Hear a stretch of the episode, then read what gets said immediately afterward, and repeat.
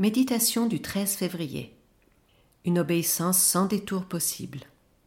Lire Esther, chapitre 1.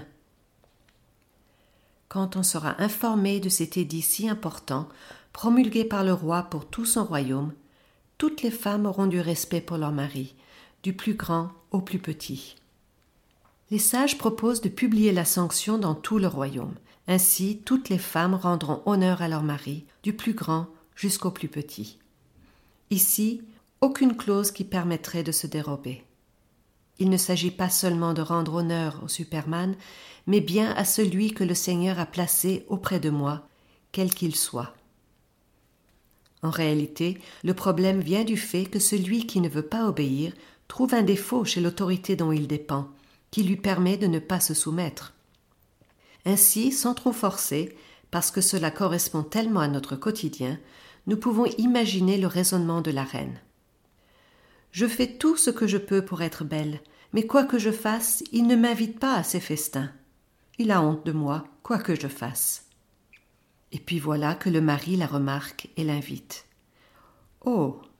Si c'est seulement pour ça qu'il m'invite, parce que je suis belle. Sois belle et tais-toi. Puisque ce n'est que ça, eh bien je n'irai pas. Mais comment voulons-nous nous en sortir avec de tels propos? Quel genre de foyer les filles élevées et vivant ainsi vont-elles fonder? Quel amour pourront-elles vivre en dehors des passions passagères? Quel genre de vie conjugale, de vie de famille?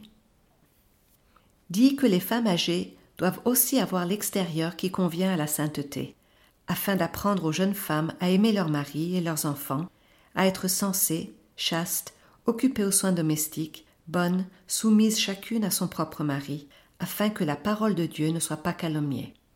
Tite chapitre 2, versets 3 à 5. Si Vashti avait su ce que signifie être reine, épouse, elle ne se serait pas occupée des problèmes de son mari. Malheureusement, comme cet exemple le montre, il existe dans nos âmes tant de raisonnements insensés qui nous éloignent du bonheur et nous conduisent au déshonneur. Apprenons à rester à notre place. Accomplissons notre devoir, non pas comme des gens de devoir, mais en ouvrant nos cœurs à l'amour. Alors nous serons au bénéfice du pardon et de la grâce dont nous avons tant besoin. Nous serons heureux et bénis. Mais s'il se trouve pour lui un ange intercesseur, un d'entre les mille qui annonce à l'homme son devoir, Dieu a compassion de lui et dit à l'ange Délivre-le, afin qu'il ne descende pas dans la fosse j'ai trouvé une rançon. Job chapitre 33, versets 23 et 24.